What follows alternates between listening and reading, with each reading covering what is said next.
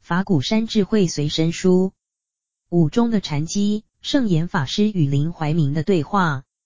五中的禅机，时间二零零零年三月三日，地点台北国父纪念馆，主持人陈月清，华氏企划室经理，对谈人圣严法师，法鼓山创办人，林怀民，云门舞集创办人，陈月清。在座两位，一位是说法、传法、弘扬佛法的智慧与慈悲，致力于净化人心、净化社会；一位是学舞、跳舞、编舞，不断追求创新，致力提升台湾的舞蹈文化。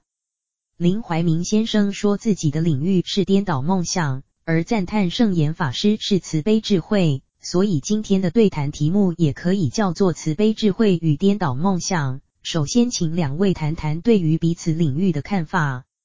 圣严法师，就一般印象而言，跳舞是休闲娱乐，但林老师的舞蹈是结合了音乐、绘画等艺术，尤其能够融合东西方文化，继往开来，是非常现代化的艺术表现方式，足见其深层的文化修养。同时，他的作品也富有宗教的意涵，尤其是《流浪者之歌》，不但具有宗教的情操。更有高层的禅修意境，这是很难得的，也让我感到很震撼。林怀民，佛法强调不着相，而舞蹈表演所运用的全部是色相。佛法讲禅定，内心要安定、观空，而舞蹈的创作往往是颠倒梦想，尤其表演瞬间即逝，也许正好可以印证佛法所说的无常吧。虽然我采用了宗教性的素材。但对宗教却没有研究。记得我在一九九四年第一次到印度菩提迦耶，我在菩提树下打坐后，慢慢将眼睛张开，看到阳光从菩提树的叶缝间穿透出来，洒在我的额头上，让我非常感动。所以当我离开菩提迦耶，虽然飞机误了点，我的心境却没有丝毫着急、担心和害怕，反而有一种安定的感觉。我不知道这是不是宗教的体验，但是回来后就顺利编出了《流浪者之歌》。对宗教的感动与疑惑，圣严法师，宗教的信仰有很多层次，一般人是迷信的宗教，层次较高的是体验的宗教，另外还有理性的、知识的、认知的宗教。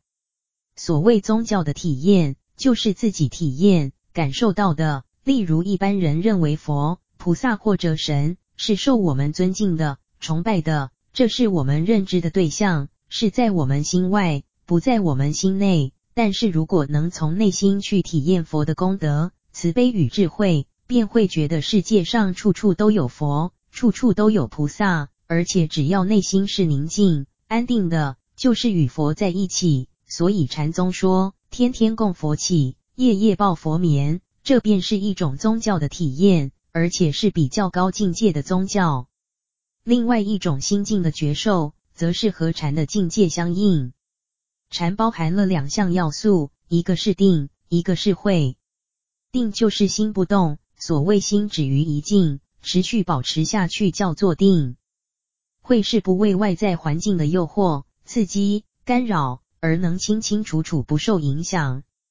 林怀民。在菩提迦耶，另外一个让我印象很深刻的是，我在庄严的寺庙中感到身心的清凉，但是出了庙门，却看到两三百位乞丐，甚至还有麻风病人就在那里乞讨。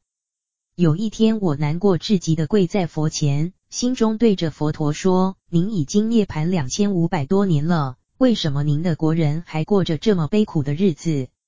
一时的悲愤让我忍不住大哭一场。但也在那一刹那之间，我忽然体验到佛陀的伟大。他之所以伟大，并不因为他是神，而是不忍众生的苦，而发了大愿来度众生。我想是那一刹那的感动，使我成为一个佛教徒。事实上，不仅在印度，在我们环境中，常常碰到类似的问题，当你走在路上，会遇到乞丐对着你伸出手，虽然大多数时候我们是可以帮助他们，可是如果同时有那么多只手向你伸出，希望求得援助时，除了看得很不忍心，反而不知道如何帮忙。圣严法师，生、老、病、死、贫穷的问题自古皆然，释迦牟尼佛对当时印度的社会环境是很清楚的。佛陀的做法是。如果托钵所得到的比较多时，就分给他们；如果不够或没有，当然也就没有办法给。但是佛陀最主要的帮助还是在施予佛法，因为世间的一切众生都在贫苦之中，有的是物质的贫穷，有的是精神上的贫穷，而精神的贫穷往往比物质的贫穷更痛苦。佛经中记载，有一个乞丐拿了一纸破碗。讨了一碗油来供佛点灯，释迦牟尼佛知道后，告诉弟子阿难尊者，其他人点灯的功德都没有这位乞丐来的大，因为这个乞丐虽然贫穷，什么都没有，但是有一颗前进供佛的心，这便是非常大的功德。探看智慧与般若，陈月清，我曾经去过印度，也看到相同的情景，除了难过，也不知道能做什么。听了法师的开示，才知道原来佛法讲的除了慈悲之外，还要有智慧。佛教常说福慧双修，智慧是可以透过修行而得的吗？如果是，又该如何修？另外，林老师从一九七二年创立了云门，二十七八年来编了六十多场舞蹈，演出过一千一百多场，作品量不但非常丰富。而且题材非常有变化，不断的推陈出新，开创出不同的风格。很多人认为这是您的智慧结晶，请问林老师，您的智慧灵感是从哪里来的？圣严法师，智慧可以从两个角度来看，第一种层次是哲学上的，英文 philosophy 哲学这个字原来就是追求智慧的意思。另外一种是佛学里的名词，叫做般若。这两种是不太一样的。哲学上的智慧，或是一般人所说的智慧，可以从读书学习而来。例如举一反三、闻一知百、一目十行，这些灵感、聪明也可以算是智慧，是可以从磨练之中得来的。孔夫子也说：“有生而知之，学而知之，困而知之。”所指的便是一般所说的智慧。